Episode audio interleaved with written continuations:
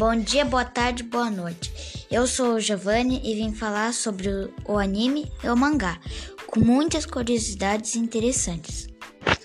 Primeiramente, vocês sabem o que é um otaku? Você é um otaku? Calma, galera, já explico para vocês. Otaku significa que você é fã de anime, mangás, cosplay e games.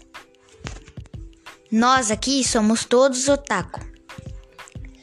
E por isso mesmo vamos compartilhar um pouquinho do que conhecemos sobre esse vasto universo. E se vocês começaram a se interessar pelo assunto há pouco tempo, ou não sabem nada sobre o assunto, fiquem ligados que lá vem umas curiosidades bem legais. Vocês sabiam que o plural de anime é anime mesmo? Pois é, anime é uma palavra que não aceita plural. Então, quando vocês forem falar sobre vários animes, fica anime mesmo. E não animes. Aliás, anime significa animação no Japão. E é uma forma de arte que se trata de temas mais profundos e emocionais.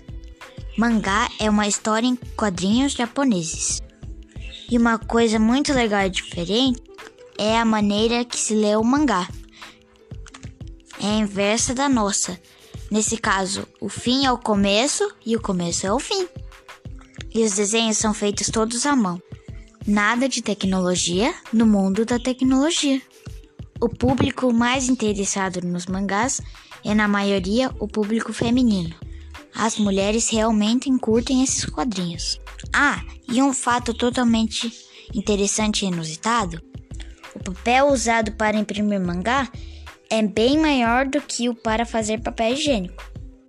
Os japoneses leem muito mais do que vão para o banheiro. Hahaha! Enfim, aí estão algumas curiosidades interessantes para começar a falar de anime e mangá. Mas isto é só o começo, tem muito mais de onde vem isso. Valeu, galera, até mais.